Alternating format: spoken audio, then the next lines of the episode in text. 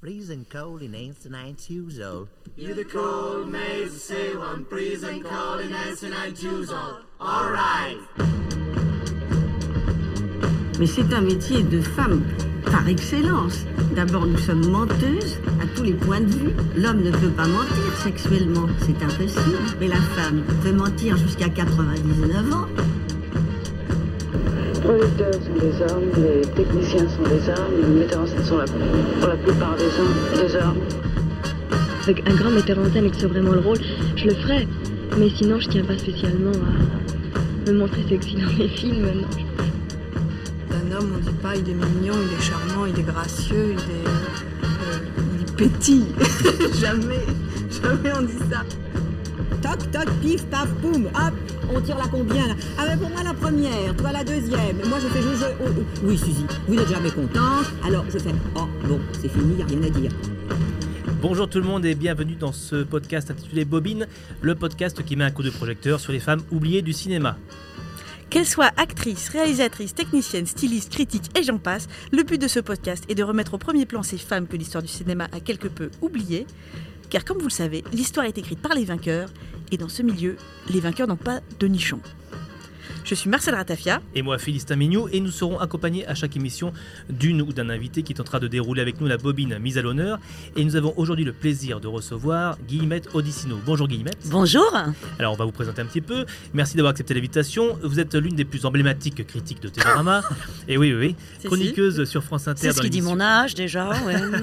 Chroniqueuse dans l'émission sur France Inter Grand Bien vous fasse, dans laquelle chaque semaine vous nous présentez la dame du vendredi. Et cet épisode aujourd'hui consacré à l'une des plus iconiques actrices du cinéma hollywoodien, qui a vos faveurs, je crois. Hein. Euh, on va pas euh, vous encore dévoiler le nom. On va C'est laisser un Marcel- euphémisme. Ah bah oui, vous l'aimez beaucoup, je crois. Je l'ai beaucoup, beaucoup. On va laisser Marcel donc présenter et lui tirer le portrait. Féminine tu meurs, cette bobine. Et pourtant, elle écopa à ses naissances d'un prénom de bonhomme. Pas du tout une Cendrillon des faubourgs comme beaucoup de stars de l'époque, elle est élevée en Suisse, dans une pension qui accueille le gratin. Une visite à Hollywood va pourtant changer la vie de la gamine. C'est décidé, elle fera du cinoche.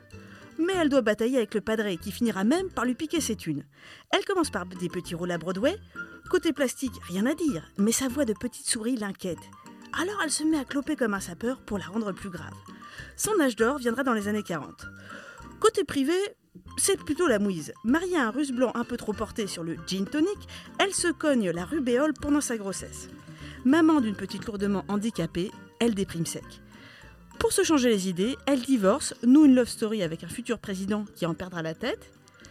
Mais niveau santé mentale, c'est pas la joie. D'HP en centre de repos, elle lâche le cinoche pour se refaire la cerise au Texas en jouant au bridge. Did you do a picture, the title of which became and was at, uh, was at that time a, a great song and became a very famous song? Yes. Yes. Eh, eh, eh, please. That's no a hint, hint, John. No She's just given a hint. This girl on my right. That's right, Miss Kilgallen. Are you Jean Tierney? Jean Tierney's right.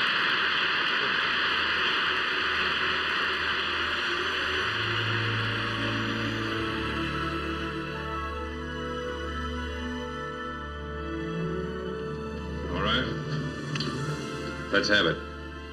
Look at me. What are you trying to do? Force a confession out of me? You've been holding out, and I want to know why. It'll be easier for you if you tell the truth. What difference does it make what I say? You've made up your mind I'm guilty. Are you? Don't tell me you have any doubts, since you. Can't, please. Do I have to have those lights in my face? On connaît Gene Kelly, Gene Hackman ou le Gene de Nîmes, mais connaît-on bien Gene Tierney? Tout le monde se souvient d'elle dans Laura, grand film noir d'Otto Preminger dans lequel elle ne jacte pourtant quasiment pas. C'est ce film en 1944 qui fait non seulement de la jeune actrice une star, mais aussi une icône du film noir. Alors, première question pour vous, Guillemette Odissino, pensez-vous que l'on peut réduire la carrière de Gene Tierney à ce film Laura? Euh, si on parle toujours de Laura, c'est parce que euh, Laura est donc l'histoire d'un détective incarné par Dana Andrews qui est censé mener l'enquête sur la mort d'une très belle femme dont le portrait trône dans le salon. Et ce détective a l'habitude de rester dans ce salon pour s'imprégner un peu de, l'endroit où cette soi-disant victime a vécu. Sauf qu'un et il regarde et s'endort constamment devant ce portrait d'une femme sublime. Sauf que, un soir, il se réveille, il a un peu la tête dans le, vous voyez, Dans le whisky et eh ben, en face de lui, il y a cette femme. Elle est vivante, elle vient, et on a l'impression qu'elle vient de sortir du tableau, elle vient de se matérialiser. Et c'est Jane Tierney. Alors, c'est la beauté de Jane Tierney. Donc, en fait, ce rôle, il est mythique parce que ça raconte comment une beauté potentiellement morte se matérialise aux, yeux, en plus d'un enquêteur, donc il y a toute la mythologie du détective, du film noir américain, et comment une obsession prend chair devant les yeux d'un mec qui jusque-là était obsédé. Donc c'est particulièrement évidemment le rôle qui crée aussi la mythologie et la légende. Elle, elle est absolument, de toute façon, à tomber de beauté. Elle arrive dans un petit imperméable, un petit ciré, parce qu'il pleut dehors, avec un petit chapeau de pluie. Mon Dieu. Donc, ça, effectivement, c'est le film qui a rendu dingue euh, d'amour tous les cinéphiles. Claude Chabrol racontait que quand il a découvert Laura au cinéma, alors qu'il était un jeune cinéphile. Après, il a fait le tour de tous ses potes pour trouver toujours un compagnon pour retourner au cinéma. Résultat, il a accompagné 17 potes au cinéma voir Laura, ce qui lui a permis de voir 17 fois Jane Tierney, dont il était vaguement tombé amoureux. Donc c'est ça la mythologie Laura. Après, Jane Tierney, elle a de très grands rôles à côté. C'est par exemple pour Mankiewicz, euh, Mrs. Muir. C'est bizarre parce que là aussi il est question de fantômes, sauf que là c'est pas elle. Et puis un film noir très très particulier euh, dans un technicolor flamboyant qui s'appelle Péché mortel. Et aussi, elle a joué dans, un autre Otto Preminger avec Dana Andrews, où là, elle joue plutôt une femme magnifique, innocente, qui détient la morale et tout. Donc, elle a, elle a une carrière beaucoup plus éclectique que ça, mais c'est vrai que Laura, c'est comment une actrice se matérialise soudain devant vos yeux, comme si elle prenait vie au sens propre du terme à l'écran. Elle est devenue euh, finalement une, une icône du film noir euh, à son corps défendant alors. Oui, absolument. Oui, oui, à son corps défendant, parce que avant, enfin, on en parlera sûrement, euh, puisque vous allez sûrement parler de, sa carrière, mais euh, avant, euh, sa beauté un peu particulière et ses yeux un peu particuliers, très légèrement bridés, ont fait que les studios n'ont pas cessé de lui faire jouer des rôles exotiques. Elle a été tahitienne, elle a été chinoise, elle a été, vous savez, dans cette euh, époque d'Hollywood où on se posait pas trop de problèmes sur les origines des acteurs, hein, et on mettait du cirage sur, euh, sur, les, sur les peaux pour euh, faire passer pour, euh, pour créole. Euh, donc, elle, avait fait des rôles très, très différents.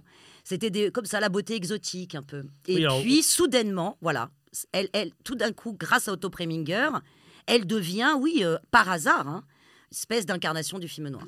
Oui, alors effectivement, on va reparler un petit peu plus tard de, toute sa, carrière et de ses différents rôles. Euh, revenons un tout petit peu donc au, début pour parler de ses origines à Tourney. Euh, comme on l'a évoqué euh, bah, précédemment et notamment Marcel dans son tirage de portrait, la petite Jean Tourney a eu la chance d'être bien née, comme on dit, n'est-ce pas? Ah oui, oui, oui. Elle, euh, elle sort d'une famille euh, très, d'une très bonne famille bourgeoise, euh, Boston. Il faut parler français. on aime beaucoup l'Europe. C'est pour ça qu'elle est envoyée faire ses études en Suisse. Jean Tierney a, toujours parlé très bien français. Jusqu'à la fin de sa vie, elle a, elle a eu, par exemple, vers, les, enfin, vers la fin de sa carrière, un hommage à Cabourg, au festival de Cabourg. Elle parlait français euh, comme, comme vous et moi, enfin sûrement plus joliment, hein, sûrement. Mais, mais euh, donc oui, oui, on est dans, dans une éducation euh, lettrée, euh, bourgeoise, chic.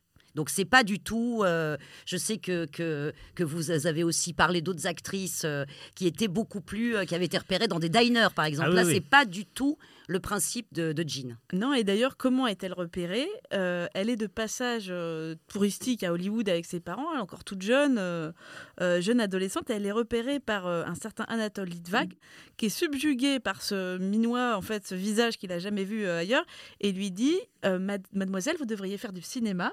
euh, ce qui va devenir le titre de son autobiographie euh, bien plus tard. Mais elle, elle n'est pas tellement attirée par le cinéma en premier lieu. Elle préférait Broadway, elle préférait la scène. Elle va faire des, euh, elle va faire des études de, théâtre à New York, euh, monter sur scène avec, euh, je pense, toujours dans sa carrière, une grande modestie, une grande timidité et finalement assez peu d'assurance. Ce qui va, en fait, je pense que ça, ça ne va pas être facile pour elle de percer au théâtre, alors que dès qu'elle a commencé à être repérée au cinéma, à signer euh, chez la Fox. Elle est repérée immédiatement puisque euh, elle colle parfaitement à la photogénie la plus parfaite quand même euh, des, des- des grandes, des grandes actrices de l'âge d'or d'Hollywood. Oui, alors je suis tout à fait d'accord. Et en même temps, dans cette, cet aréopage des Fox Girls, là, cette espèce de, de, de, de, de ruche dans laquelle certaines sont restées des Fox Girls, hélas, toute leur vie, et d'autres ont été comme ça happées par le succès.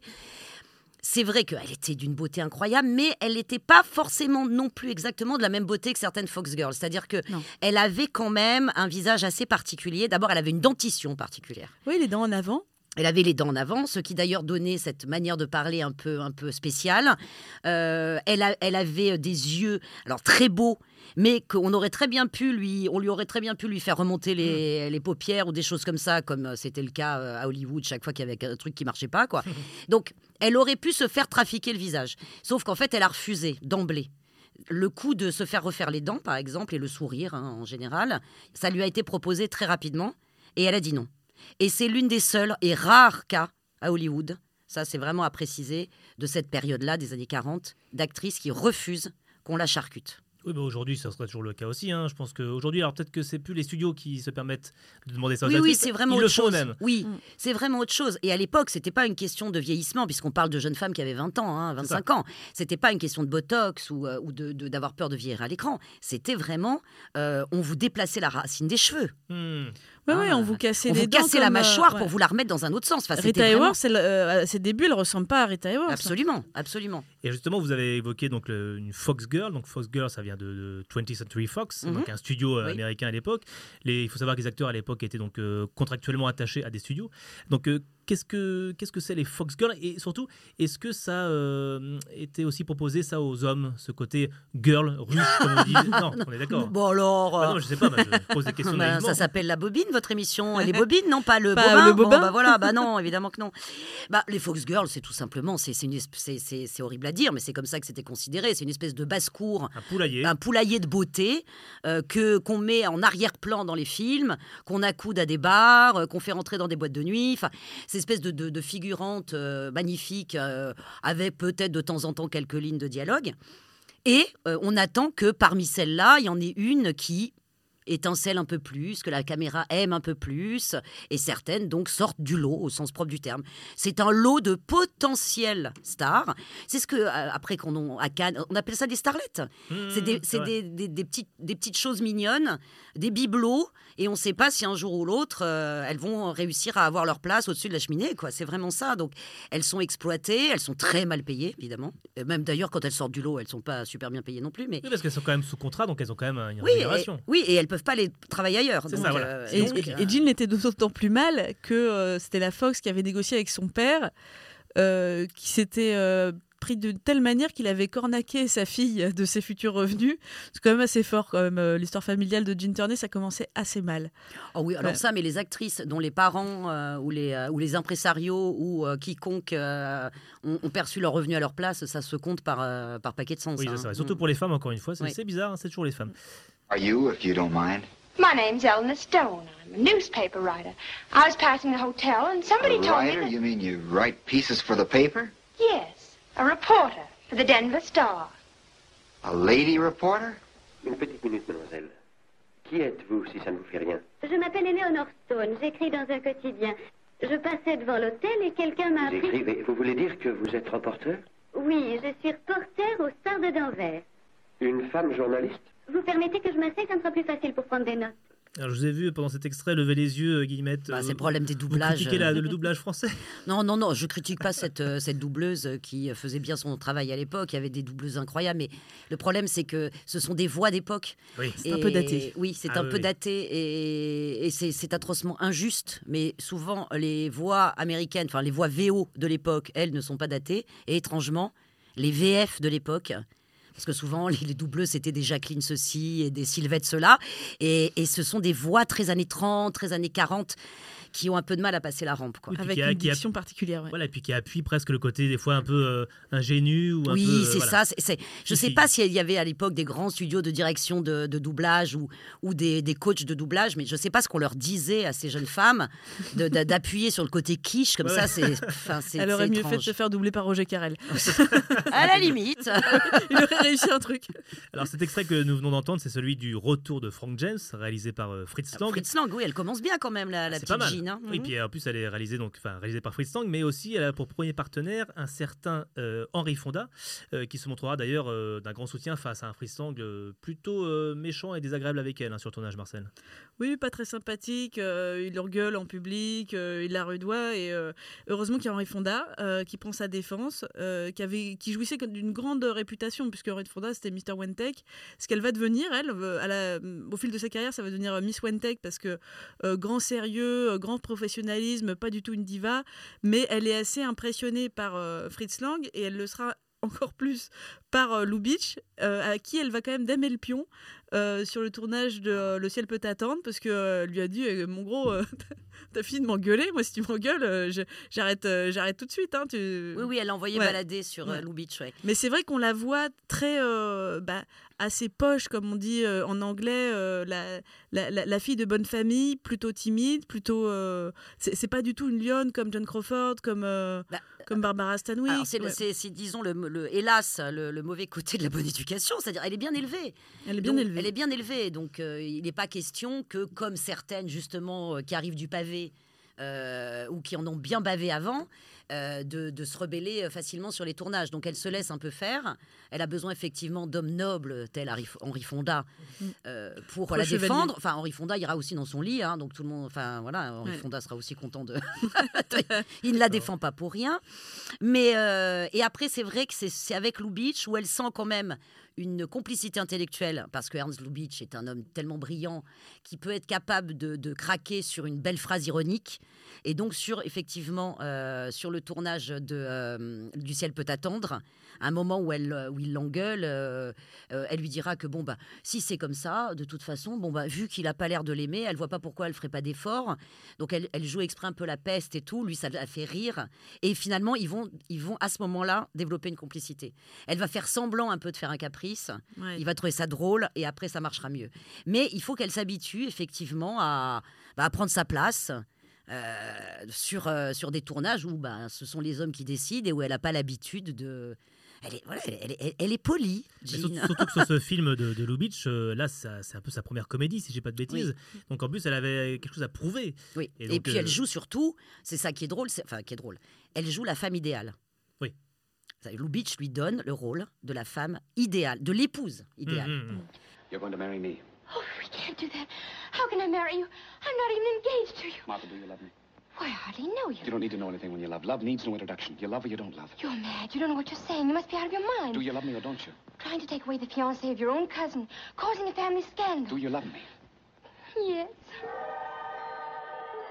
Elle joue l'épouse idéale, mais euh, justement l'épouse idéale qui est idéale parce que non, elle est évidemment bienveillante, mais elle est aussi bourrée d'humour, de compréhension, qu'il y a toujours de voilà, il y a d'intelligence, il y a toujours une petite lueur dans son œil qui montre qu'elle supporte les caprices et les, enf- les enfantillages de son mari, mais donc elle, elle- elle compose un personnage effectivement de Enfin, elle est divine. Oui. Mais Elle est vraiment, magnifique, elle est Elle est magnifique, délicieuse, Elle est, elle est- divine. Et, et- et je pense que il, Lubitsch lui fait jouer en fait le, un peu le rôle de sa propre épouse, un peu le rôle de, de- de la femme, enfin de la femme rêvée. Et il peut pas se permettre de pas être euh, en accord avec elle sur le plateau. Il faut que ça marche parce qu'elle elle est l'incarnation. Le ciel peut attendre, c'est ça veut, ça veut dire ça, mais ça veut dire surtout qu'il y a une femme parfaite qui vous attend au paradis. Euh, et c'est vrai qu'avant cette comédie, elle a eu des rôles souvent proposés par la Fox, voire euh, imposés. hein. Je, je pense qu'on lui demandait pas trop son avis sur le scénario, euh, où elle joue une belle étrangère. C'est ça. Euh, alors toutes les nationalités sont représentées. Elle est, elle est pas raciste. Que elle, Elle, non, ouais. Elle, euh, elle, elle peut jouer une polynésienne comme euh, une asiatique, une princesse arabe au besoin. C'est vrai que c'est étonnant parce que à l'époque, oh, il y a quand même des actrices qui ont essayé de percer et pour lesquels c'était plus dur. Par exemple, Merle Béron, Hmm. euh, qui était moitié indienne, qui a longtemps caché euh, cette euh, origine comme une infirmité. Dorothy Dandridge, qui a commencé un, petit peu, un petit peu plus tard, mais au milieu des années 40, euh, qui était Black Indian, donc d'origine Cherokee et descendante d'esclaves. Qui, comme par hasard, a aussi. Enfin, qui, sa célébrité vient en grande partie d'Otto Preminger. hein, comme Oui, quoi. et ben Otto Preminger, pas mal, Ouais, euh, eh comme oui. le découvreur de femmes. Tout à fait. Euh, dans, dans- Carmen Jones, donc, euh, grand rôle de Dorothy Dandridge, qui n'avait pas le droit de faire les mêmes fêtes que les autres, qui a subi la gré- ségrégation à, à plein tube. Et Linda Darnell, dont on reparlera. Euh, Cherokee, euh, hispano-texane, que sais-je, euh, qui a, elle, été longtemps aux abonnés de saloon, de, de, Oui. de mexicaines un peu exotiques, et le masque de Zorro. Alors que, même si elle n'a pas, à mon avis, la carrière de Jean Tierney, euh, c'est l'une des plus belles femmes d'Hollywood ever, Ah Linda Darnell. Et Ah c'est oui. drôle, parce que tout le monde parle d'Ava Gardner, enfin, a raison, hein. Mais alors, Linda, Mais Linda, Darnell, ouais. c'était quelque chose. Ouais. Oh, ah, pouf, Linda, oh, Linda. ouais. Googlisez si vous voulez chez vous. Pouf, hein, Linda noms, Darnell. Donc on parlait de physique tout à l'heure et on, l'a un petit peu évoqué rapidement, mais c'est vrai que donc euh, Jean a- a- avait ses petites dents en avant, un peu les, les petites dents de lapin. Elle a refusé de, de Mm. modifier ses ratiches. Mais est-ce qu'aujourd'hui c'est quelque chose qui est toujours d'actualité? Est-ce que euh, est-ce que ça, c'est- ça ne concerne que les femmes et que les hommes ne sont pas euh, concernés par ça? Est-ce que c'est un cas typiquement hollywoodien? Est-ce qu'en France ça ça arrivait aussi? Est-ce que les actrices on leur demandait ça? Bah, écoutez, euh, enfin, on va on va pas se mentir, le physique des actrices reste évidemment euh, primordial par rapport à celui des acteurs. hein. Je vais pas vous citer certains noms d'acteurs français dont on se demande comment ils peuvent encore jouer les Les. Roméo, ouais, pff, bon, euh, les Bellâtres et tout, avec euh, un la gueule qu'ils ont et la, la soixantaine passée qu'ils ont. Bon, hein. donc ça, la question se pose pas. Après, il faut être honnête. Je pense que maintenant, tout acteur qui veut, oui, actrice qui veut durer, est un peu soumis à des choses pas marrantes. Et on sait très bien que certains acteurs aussi euh, font des implants, portent des moumoutes, euh, font des liftings, euh, mettent du collagène un peu partout. Enfin, bon. Euh, Leonardo Di- DiCaprio, euh, je pense pas. Enfin, ou alors il a fait un pacte avec le diable, ou alors il a fait un pacte avec un, avec des piqûres. hein. Oui, oui, c'est vrai que maintenant Donc, bon, on regarde Des les fois Oscars, avec un euh, russe euh, bourré quand même. Parce Oui, que c'est ça. Donc, une drôle de tronche. Je pense que tout le monde, euh, qu- quand on arrive à un niveau, euh, un niveau absolu de staritude, euh, tout le monde, à un moment, y passe euh, plus ou moins. Il y a quelques exceptions merveilleuses, comme Jeanne Moreau, euh, qui n'en avait Mm. strictement rien à secouer, qui a vieilli comme elle le voulait. Il y a comme ça des exemples. Simone Signoret. ouais. Simone Signoret, mais elle qui a même choisi de vieillir quasiment avant l'heure, presque dans une espèce de, de, de- de course en avant de... vous attendez que je vieillis, je vais vieillir avant que vous Mm. vous en rendiez compte, comme ça ce sera fait. Euh, donc il y a des exceptions. Mais oui, euh, surtout à Hollywood, je pense que vieillir n'est pas, n'est pas une bonne chose, et pour les, pour les actrices euh, d'autant plus. Est-ce que c'est- Mais est-ce à que l'époque, à part euh, un ou deux trucs chirurgicaux, euh, les, enfin non, les mecs se faisaient jamais refaire quoi que ce soit. Eh ben, Gable avait les oreilles les plus décollées de la terre. Il se hein. les a fait recoller, je crois, à la fin. Ah bah dites donc, ah oui, bah c'était pas une Il s'est fait rembourser, réussite. que, oui. oui. Et j'ai appris que le tr- dans le trésor de la Sierra Madre, Humphrey Bogart, qui perdait ses tifs, euh, portait, euh, portait une perruque. C'est pas vrai. Si, on est très étonnés, mais oui. Ah bah ça, la- Ouais, ah oui, bah mais ça, bon, la perruque, Non, mais c'est Humphrey, vraiment- quoi, voilà. on Oui, s'attendait pour les pas. hommes, c'est euh, ça, c'est la, perruque, c'est se muscler, c'est tout ça, mais Oui. c'est- tout. ouais, ouais, Mm. c'est vrai. Alors que les femmes, c'était, ça pouvait des fois aller alors, euh, euh, ben, les impacter physiquement. On a, on a parlé euh, récemment de Gina Harlow. Il y a beaucoup de choses qui- qu'elle a, fait qui l'ont même impacté la santé. Donc c'est presque Ah oui, oui, pour les oui, femmes. oui. ouais, ouais. Le pire, c'est euh, John Crawford. Ouais. Mais elle, En en plus, elle l'a fait, elle l'a fait. Enfin, elle l'a fait aussi volontairement. Enfin, elle a dit oui à tout ce qu'on lui proposait, mais je pense qu'elle a même dit oui à des trucs qu'on lui proposait pas. C'est elle dont je parlais tout à l'heure, particulièrement sur la racine des cheveux. Ah oui. Elle s'est fait carrément euh, décoller la racine des cheveux. Elle s'est fait re- enfin, remonter, rehausser. Ben, c'est un truc de dingue pour avoir un front plus large. Euh, elle s'est fait complètement remanier les sourcils, les paupières, les lèvres, les dents, tout. Ah oui, un truc de fou. Les pommettes. Ce qui, ce qui lui donnait cette, ce, ce- ce visage un peu comme ça marqué, un peu dur, etc. Elle s'est fait complètement redessiner les pommettes. Enfin, elle, c'est une création. Ah oui, d'accord. C'est une créature De studio, du coup. de studio. Ouais, Mais voilà. Greta Garbo, par exemple, quand on voit les. euh, quand, elle est arrivée, euh, petite. euh, Petite paysanne suédoise un peu mal dégrossie. Avec Et ses joues toutes rondes. Avec ses Hein. joues toutes rondes, ils l'ont collée au régime, ils lui ont refait les cheveux, le nez et tout. C'était plutôt réussi quand même. Faut reconnaître. Alors, euh, Jean Turner va ensuite enchaîner- pas mal de chefs-d'œuvre, n'est-ce pas, Marcel? Oui, tout à fait. Euh, on pense à Shanghai Gesture, euh, où elle est assez euh, vénéneuse, de Joseph von Sternberg. Pas n'importe qui, puisque Oui. c'est quand même. euh, Bah, c'est lui qui a lancé Marlène Dietrich oui. dans L'Ange Bleu, donc ça pas, va. pas si mal. Ouais. Le ciel peut attendre dont on vient de parler. Oh là là. Péché mortel dont on peut reparler parce que Ah oui. ce, film n'est pas très connu alors qu'il mériterait. Oh, no. No what? Good grief. Will you marry me, he said. What's wrong with that? In the first place, men never propose. They may think they do, but it's really the woman. Who told you that, Ripley? And if men do propose, they never say, Will you marry me? Get away, get away, get. Alors, Péché mortel, parce qu'en fait, euh, John Stahl n'est pas un réalisateur euh, très connu. C'est un réalisateur très étrange d'Hollywood, euh, un peu comme ça à la marge, qui a fait deux, trois euh, espèces de trois diamants un peu hors du, hors du temps. Alors, Péché mortel, c'est un, un thriller toxique. C'est l'histoire d'une. euh, en fait, vous voyez Liaison fatale euh, hein, avec Glenn Close. Vous prenez ça en mille fois mieux, hein, c'est pas dur en même temps, mais euh, et vous le transposez donc dans, dans, dans, dans le Technicolor hollywoodien. En fait, Jean Tierney joue le rôle d'une femme qui est passionnément, maladivement amoureuse d'un homme et qui ne le veut que pour elle-même. Mais non seulement elle le veut que pour elle-même, ça veut dire qu'elle va se débarrasser de tout ce qui gêne autour, y compris le bébé qu'elle a dans son ventre. Euh, Oui, c'est assez gonflé quand même. hein. C'est très, pauvre très, très... enfant. Ah, c'est dingue. C'est La, absolument la- dingue. la scène du lac, je le dis pour les gens qui n'ont pas Elle vu noie le film. quelqu'un. Ouais. Laisse se noyer quelqu'un. Ah, et puis. euh, Voilà. Et l'escalier, tout ça. oui, oui, non, il y a Et beaucoup de là, marquantes, ouais. Là, en fait, ce qui est bien, c'est que, bon, une fois de plus, je suis pas sûre que ce soit de sa propre, son propre chef, puisque les actrices ne décidaient pas vraiment de leur rôle. hein. Mais elle inverse complètement ce qu'elle faisait euh, chez, chez Otto Preminger. Chez Otto Preminger, elle est la femme idéale sur laquelle euh, le policier, le détective fantasme. Là, c'est le contraire. Elle est vraiment la femme fatale. Pas au sens fatal pour elle-même, mais fatale pour les autres.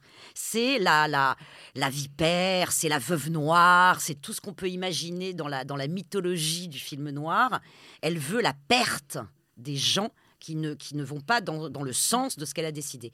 Et rien que la voir avec ses yeux, mais turquoise, là, quand elle, elle enlève ses lunettes de soleil noires là, et qu'on voit ses yeux turquoise, mais on est projeté au mur. Quoi. Il y a un truc vraiment. Elle est, c'est le visage Technicolor. Vous pouvez croire que c'est Marilyn, vous pouvez croire que c'est Ava Gardner, vous pouvez croire que c'est euh, Deborah Kerr. Non, regardez le visage de Jean Tierney dans, dans, dans euh, Péché mortel. C'est la femme en Technicolor. Et puis surtout que là, les, les, les potards ont été euh, poussés au maximum. Ah oui, hein, il n'est pas allé de main morte. hein. Oui, oui, oui, oui. Mais c'est un très beau euh, Technicolor, j'ai Sublime. trouvé, parce que justement, il est engagé, il est flamboyant, il a, il a vraiment On de la dirait gueule. du Douglas Sirk. Ouais. On dirait le Technicolor de Douglas Sirk, mais avec la méchanceté de, euh, j'en sais rien, moi, Chabrol ou Clouseau. Mm. c'est vraiment euh, épatant ce film. Et d'ailleurs, ça lui vaudra sa seule nomination aux Oscars. Donc elle n'aura pas, mais elle était quand même euh, assez euh, satisfaite. hein. Bah, elle, était, elle était contente que ce soit John oui. Crawford parce que, en fait, c'est- drôle parce que quand on l'écoute, euh, dans une interview sur la fin de sa vie, elle dit Ah, mais moi, je j'avais pas entendu parler de Laura, euh, j'ai juste, on m'a dit que Jennifer Jones ne le voulait pas. J'ai dit Bah, peut-être prenez Eddie Lamar, prenez Eddie Lamar parce qu'elle est très belle, moi je sais pas. Et je- on se dit Bah, t'inquiète pas pour Eddie Lamar.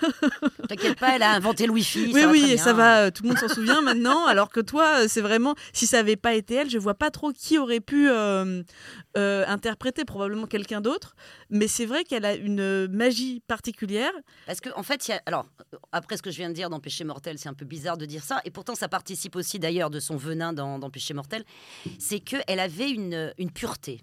On sait, je ne sais pas comment dire ça euh, autrement. Il y a dans son visage quelque chose d'une candeur, quelque chose d'une pureté, quelque chose d'une belle âme. Mm. C'est comme ça. Donc, dans les films noirs où elle joue ou les victimes ou les innocentes, alors là c'est magnifique parce qu'on a envie de la protéger euh, immédiatement. Et quand elle joue la garce suprême dans Péché mortel, en même temps on n'arrive pas complètement Ah à lui non. en vouloir. Oui, on l'adore quand même. Oui, bien sûr. Parce qu'elle a quelque chose quand même d'an- d'angélique dans la folie. C'est ça. Je pense que c'est peut-être ce regard, cette espèce de regard bleu très particulier. Oui, n'est un pas peu le par en bleu- dessous. Oui, Ouais. c'est pas c'est pas les yeux soi-disant mauves de Elizabeth Taylor, c'est pas les yeux verts d'Ava Gardner, c'est une espèce de bleu euh, un bleu qui n'existe pas vraiment quoi, un bleu bizarre. Et ça je pense que ça participe de ça. C'est qu'on ne peut jamais penser qu'elle est méchante. On nous trouve des excuses. Euh, mais d'ailleurs, des excuses, elle en avait, puisque euh, quand elle a écrit son autobiographie, Mademoiselle, vous devriez faire du cinéma, elle a eu une grande honnêteté par rapport à sa maladie mentale, euh, à, ses, à ses problèmes qu'elle a eus tout au long de, de sa vie et assez rapidement, puisque en 1943, elle était enceinte. Elle participait à l'effort de guerre en faisant des, euh, des tournées comme faisaient les artistes à Oui, l'époque. dans les euh, cantines américaines. Dans les cantines, etc. Et en fait, il y a une, ad- une admiratrice qui vient la voir en disant c'est merveilleux, qui la touche. euh, Qui l'embrasse. Non. Ah non. qu'il a pas- Alors ah, c'est non. très mi- non mais c'est très mignon Marcel parce que vous confondez avec le miroir se brisa d'Agatha Christie. Mais la Parce que- rubéole. oui, mais justement, mais c'est ça qui est génial. C'est que dans le miroir se brisa d'Agatha Christie, qui est inspiré de l'histoire de Jean Tierney, c'est une admiratrice qui vient embrasser l'actrice euh, et qui du coup lui donne la rubéole. Dans la vraie vie, Jane Tierney a été embrassée par un soldat Ah. qui était sorti du campement. Il était tellement fou d'elle que même s'il était malade, il s'était levé quand même pour aller à la cantine, puisqu'il avait appris qu'elle faisait un passage pour euh, soutenir les forces euh, américaines. Il était, s'était levé alors qu'il était fiévreux, il était allé l'embrasser. Il a avait- menti. Ah oui, alors Il avait la rubéole et il lui a filé. Et du coup, elle a accouché d'une petite fille très lourdement handicapée, euh, sourde, euh, voilà. Aveugle, euh, avec du re- re- re- Voilà. retardement. Ce qui- retard et donc, c'est de cette histoire dont s'est inspiré Agatha Christie pour Le Miroir se brisa. Ça, c'est terrible d'ailleurs, ouais, d'avoir- de Ouais. voir sa vie euh, portée comme ça dans un. dans Mais c'est vrai que ça a livre. été le début de, de ces détresse. problèmes, oui, Ouais. de ces problèmes de dépression. de dépression qui sont euh, nées euh, de euh, son isolement, du fait d'avoir une, une enfant quand même euh, assez gravement handicapée et de devoir jouer un rôle euh, avec les studios de représentation, etc., qu'elle avait de plus en plus de mal à accepter, puisqu'en plus son mari, euh, Oleg Cassini, qui était un grand styliste, Mm. était très alcoolo. Euh, c'était- vraiment ce paso-là, mais, mais c'est- un moment assez difficile de, de sa vie, où pourtant elle a dû aller au charbon, mettre sa fille en pension, etc. Et donc, je pense qu'il y a eu une dissociation, en fait, de cette très grande souffrance qu'elle a eue Oui. Euh, avec, avec d'autres, parce que en fait, elle a commencé à prendre des médicaments, elle a eu des pertes de mémoire, elle a eu des, des, des gros épisodes dépressifs. euh, On l'a retrouvée, ouais. euh, elle a disparu une fois d'un tournage. Ouais. Elle avait tellement pris de, de calmants et tout ça, euh, qu'elle- elle, a disparu d'un tournage. On l'a retrouvée en haut d'un toit, un peu perdue. euh, je ne sais pas si elle avait envie de se jeter. Elle-même savait pas ce qu'elle fichait sur ce toit. Ce fameux toit, Elle euh, avait- ce, ce rebord de, de fenêtre Oui, elle avait, ça, elle avait commence son autobiographie d'ailleurs. Oui, oui, elle a vraiment des moments d'absence. Et, et à un moment, elle choisit elle-même de se faire interner, en fait, volontairement, parce qu'elle elle, elle sent qu'elle ne va pas bien, qu'elle est en train de, de plonger. maladie mentale. Je l'ai fait ôter de l'armoire où c'est c'est caché pour dire qu'on n'a pas besoin d'avoir honte d'une chose dont on ne peut pas contrôler. Alors j'espère que ça fait du bien aux autres. J'ai eu une lettre d'une dame qui était si gentille. Elle dit J'ai plus peur de dire de temps à autre je suis folle. Et je n'ai plus peur maintenant depuis que j'ai lu votre livre. Parce que ça revient des fois, vous savez. Alors la voix qu'on a entendue, c'est celle de Jean Tornay. Ouais. Vous l'avez évoqué tout à l'heure, Guillemette. Elle, elle Qui se est encore confiait. plus, plus fumée qu'aux périodes Ah bah des oui. paquets de gitanes sans filtre. Ça. Effectivement, elle était l'invitée d'honneur du festival de Cabourg en Absolument. 86 et elle, euh, bah, elle, était, elle répondait en- dans un français qu'on peut dire parfait. hein, Mm. On pourra des fois euh, le son est, est moins bon que son français. Euh, et elle, elle se confie sur cette maladie mentale qui, qui l'a impactée et dont elle se, dont elle s'é- elle s'épanche beaucoup dessus dans son, dans son livre. A raison parce que c'est encore quelque chose qui était tabou. Euh, Est-ce qu'on peut dire que elle a été soutenue par les studios et par son entourage à l'époque, Guillemette? Pas vraiment. Non, pas vraiment. Enfin, après, euh, son mari euh, Oleg, il était effectivement euh, un peu noceur et tout, mais c'était quand même un. Ils ont eu après une autre fille. Mais ouais, non, c'était pas un sale type, mais je pense c'est- qu'il voilà. était fêtard, etc. Et puis en Et, fait, elle euh, je pense qu'elle, enfin, soutenu comme un studio peut, peut soutenir, c'est-à-dire prendre des prendre des nouvelles pour voir si sa star n'est pas en train de se jeter d'un d'un mur, d'un- toit, ça c'est sûr. Mais après ce genre de problème et puis ce- ce- cette maternité tellement douloureuse, elle a dû la, elle a dû la vivre toute seule, quoi. Mais ce qui était intéressant, c'est qu'elle était en fait elle était quand même suffisamment, comment dire, j'allais dire, euh, elle sortait d'une famille et elle, elle avait quand même une structure mentale et une, éducation qui ont, qui ont fait qu'elle a pu quand même non, euh, lutter contre sa, sa maladie mentale et en plus y réfléchir suffisamment, écrire, avoir le courage d'écrire dessus, donc quand même euh, exorciser tout ça, en faire un exemple. Et ça, c'est très très rare. Très Parce rare. que dans le milieu hollywoodien, où on cache, où ça finit très très mal, hein, mais, mais on ne met pas sur la table en disant, bon, voilà. Donc elle a réussi à intellectualiser ça. Et ça, c'est euh, assez peu fréquent. En tout cas, de ces actrices-là, après dans Non, les non, années c'est très 70, rare, ouais. évidemment. Mais les actrices hollywoodiennes ne réfléchissaient pas sur leur propre cas. Ça a été l'une des seules. Non, et puis c'est vrai qu'on en parlait de la maladie mentale, euh, elle en a parlé, mais même encore euh, récemment, ça, ça concerne beaucoup les femmes d'ailleurs. Euh, Winona Ryder, Britney Spears hein, ou Selena Gomez, il y a eu des documentaires dessus. C'est quelque chose qui n'est pas compris en plus. C'est quelque chose que les, les hommes, on va dire, bah, ils, ont, ils ont abusé, ils vont faire une rehab, hein, mais les femmes, elles ont pété un câble euh, et ça nuit souvent à leur carrière. C'est quelque chose, encore une fois, qui est assez euh, sexiste. hein. Pas... Après, il y a quand même des mecs qui ont pété des plombs, mais par exemple, le- l'exemple très connu aux États-Unis, c'est Frances Farmer, qui a d'ailleurs euh, inspiré Mylène, euh, qui, euh, qui a choisi son nom par rapport à Frances Farmer, qui était cette euh, comédienne dont on connaît, alors vraiment, alors moi je ne connais pas du tout ses films. Euh, elle a commencé au milieu des années 30, une fille très certainement très brillante. Euh, très euh, avec une pensée très Eh oui. originale et qui n'a pas compris en fait ce qu'on attendait d'elle et euh, qui, est, qui est- qui est devenue euh, Qui a été broyée. enfin a été oui broyée par le système elle a aussi, été euh, Bah, complètement broyée par le système Oui, mais elle est, elle, est, elle est devenue, entre guillemets, dingue, mais surtout, on l'a rendue dingue. On l'a rendue dingue, Parce que comme elle était en rébellion constante contre les studios, qu'elle refusait la plupart des trucs, on l'a désignée au départ comme folle, et on l'a traitée comme une Comme folle, mais digne du Moyen-Âge. C'est-à-dire, elle a eu des électrochocs, elle a été internée. Les bains d'eau glacée. Des bains d'eau glacée, donc on l'a rendue en plus complètement timbrée.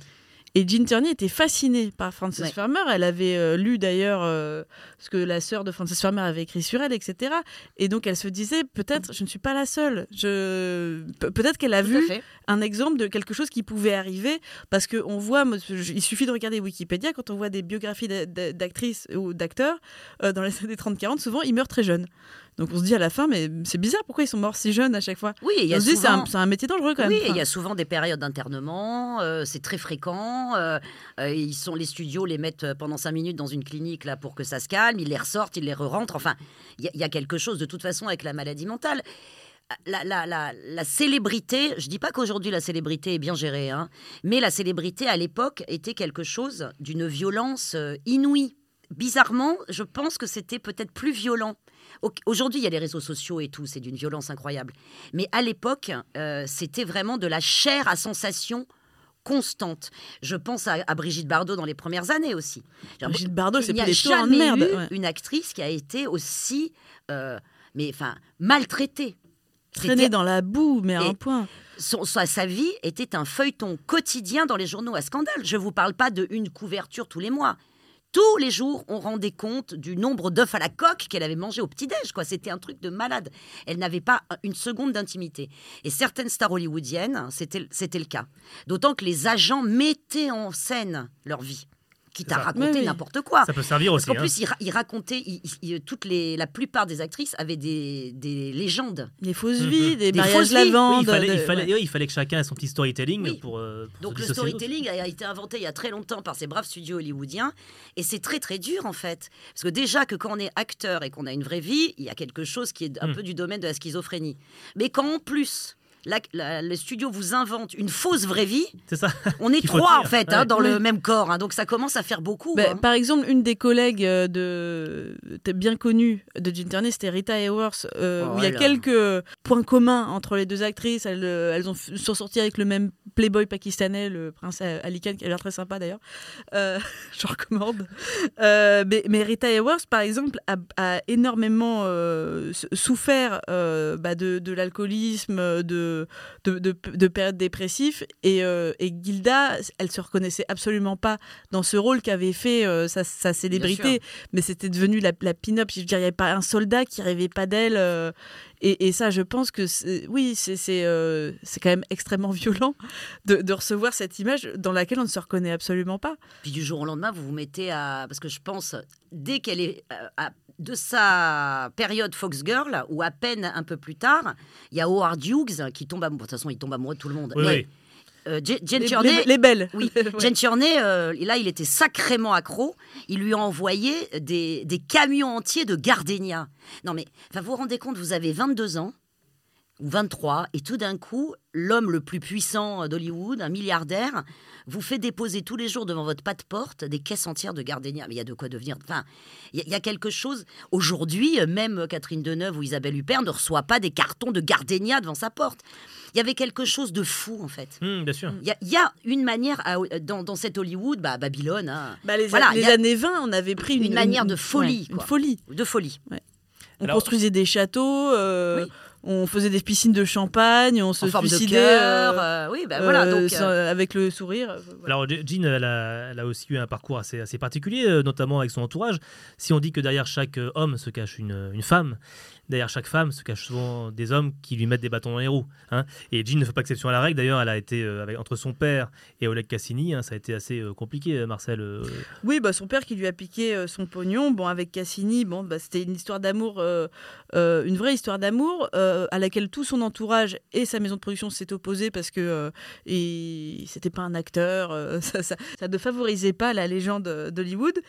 Et aussi un certain euh, JFK qui a été un vrai crève-cœur pour elle, puisqu'elle l'a rencontré sur le euh, tournage de, euh, de le- du Château du Dragon, Dragon Week en anglais.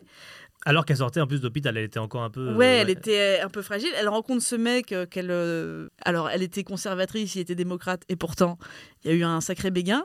Mais euh, étant actrice, il ne pouvait pas l'assumer. Il a dit je... En plus, elle est divorcée, je peux pas me marier avec elle.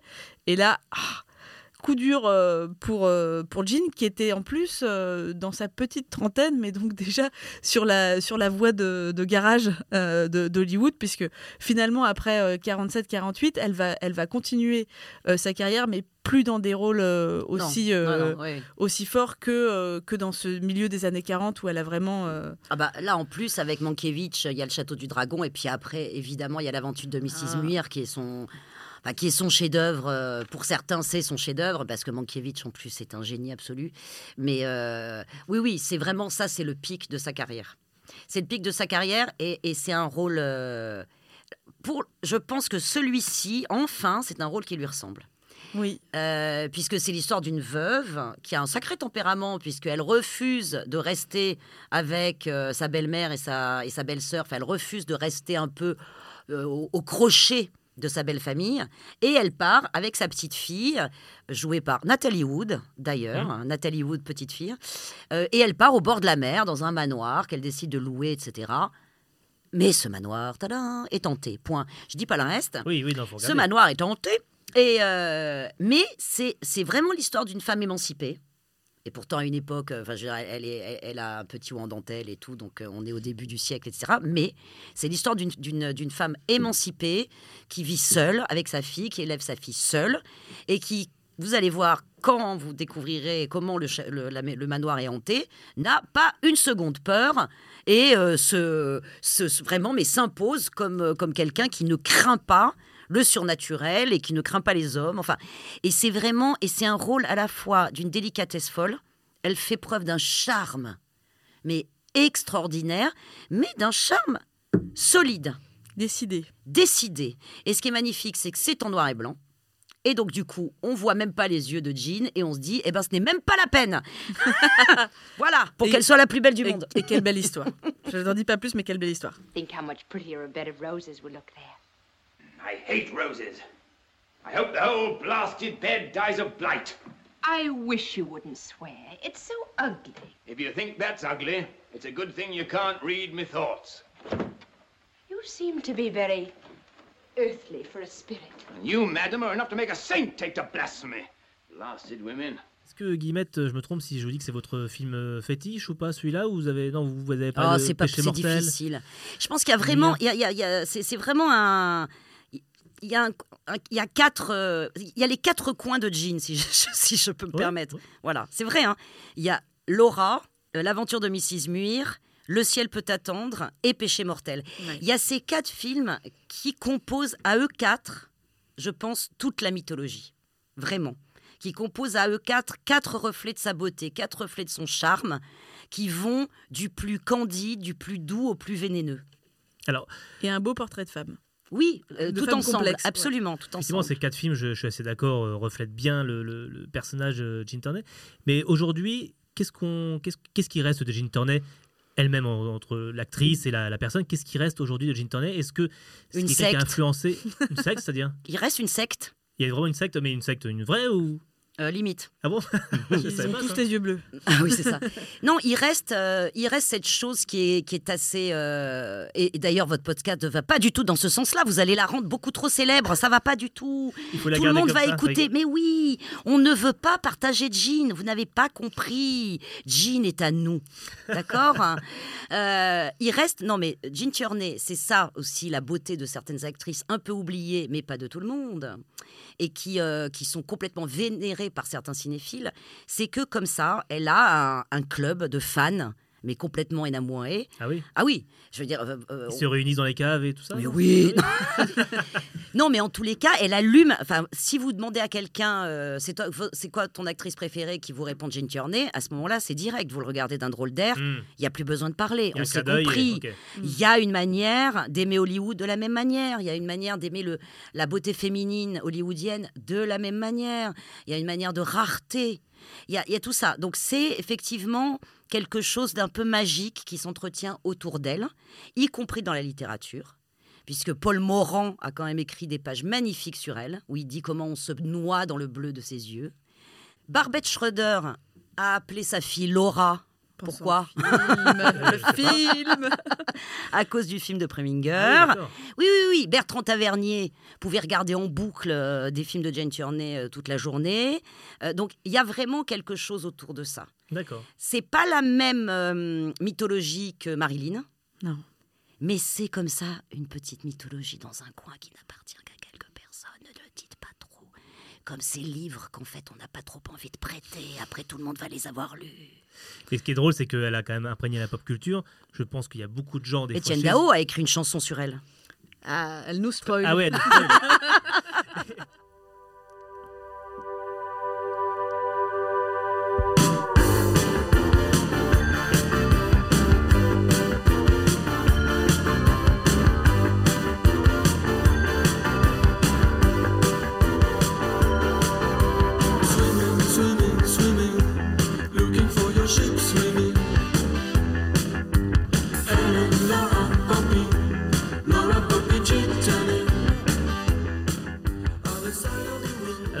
Quelques notes de Poppy Jean Turney d'Étienne Dao, hein, vous avez évoqué euh, cette chanson, vous la connaissez par cœur apparemment, euh, Guillemette, euh, que nous allons euh, arriver doucement au terme de l'émission sur Jean Turney. Alors avant de nous quitter, euh, Guillemette, est-ce que vous acceptez de faire un petit euh, jeu avec nous hein?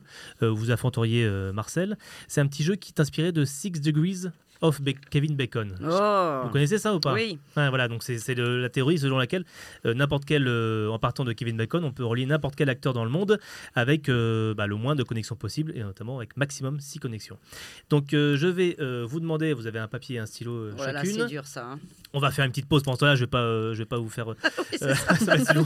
Pitié. Allez donc, boire une bière. je vais, je vais donc vous demander de relier Jean Turney, bien sûr, notre bobine du jour, en, le, en minimum de points possibles, en minimum de films possibles, hein, avec Nathalie Baye. C'est parti.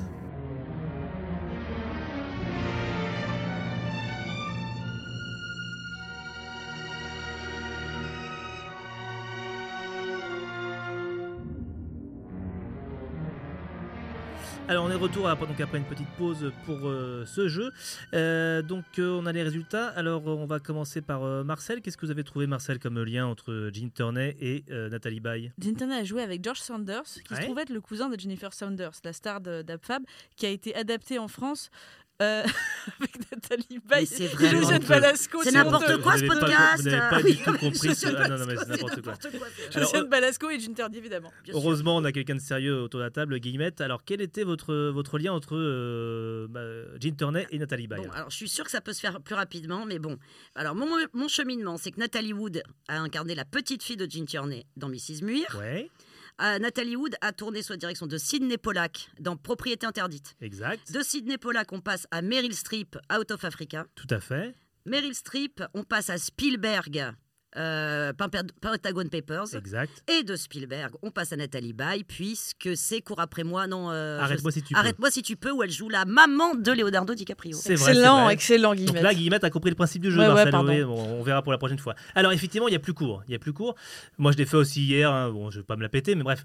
Euh, Jean euh, a joué donc dans Madame Muir avec Rex Harrison, qui a joué dans My Fair Lady avec Audrey Hepburn. Ah, ah Audrey Hepburn qui a joué avec Spielberg dans Always. Mais oui Et Eh donc, oui, euh, voilà. mais oui. Arrête-moi si tu peux. En 4. Et alors le site. euh, Mais tout passe par Spielberg quand même. hein. toujours Par euh, définition, puisque Nathalie Baye, en fait, sa carrière internationale, c'est surtout Spielberg. Alors attention, parce que moi j'ai trouvé donc sur le site euh, donc Six Degree of Bacon, il y a un générateur comme ça. Et lui, il le trouve en deux. En deux, euh, apparemment, il y a On the, On the Riviera, euh, un film, euh, un film dans lequel euh, Gene Turney joue, apparemment. On, On the Riviera, voilà, avec Marcel Diallo, qui joue dans Communion solennelle avec Nathalie Baye.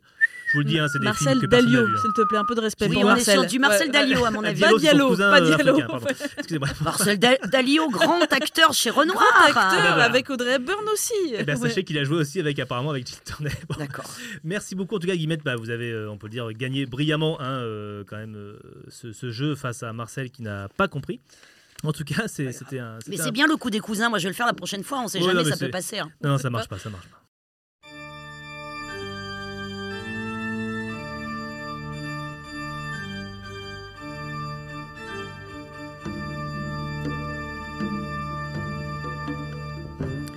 Merci à tous, c'est la fin des bobines. Merci euh, d'avoir écouté cette émission. Un immense merci à Guillemette Odissino. Je peux faire mon jeu de mots? Ah, bien sûr, vas-y. Le jeu de mots que je fais tout le temps avec Jean. Ah, oui. On est tous ivres de Jean. Oh là, Ah c'est oui, pas mal. ah bah ça, c'est vrai. ça, ce sera peut-être la catchphrase de, de- de l'émission d'ailleurs. En tout cas, on peut vous retrouver, je le rappelle, dans l'émission Grand Bien vous fasse sur France Inter euh, pour la délicieuse dame du vendredi. Et vous lire dans Télérama. Est-ce que vous avez d'autres projets en cours euh, Cinéma, pas cinéma euh Non, je sais pas, euh, lire tranquillement sur mon canapé, autre chose que des livres de cinéma. non, non, non, non. cuisine pour Marcel. Et voilà, c'est ça. Alors merci à On vous. va faire des pâtes ensemble, Marcel. Voilà. Ça promet. Merci à vous Guillemette, vous pourrez peut-être lui apprendre les règles du jeu aussi. Merci Guillemette, merci Marcel. On se retrouve très vite pour une émission à consacrer à une nouvelle bobine. Et si vous avez aimé ce podcast, N'hésitez pas à vous abonner. foi, Foi de de bobine. bobine.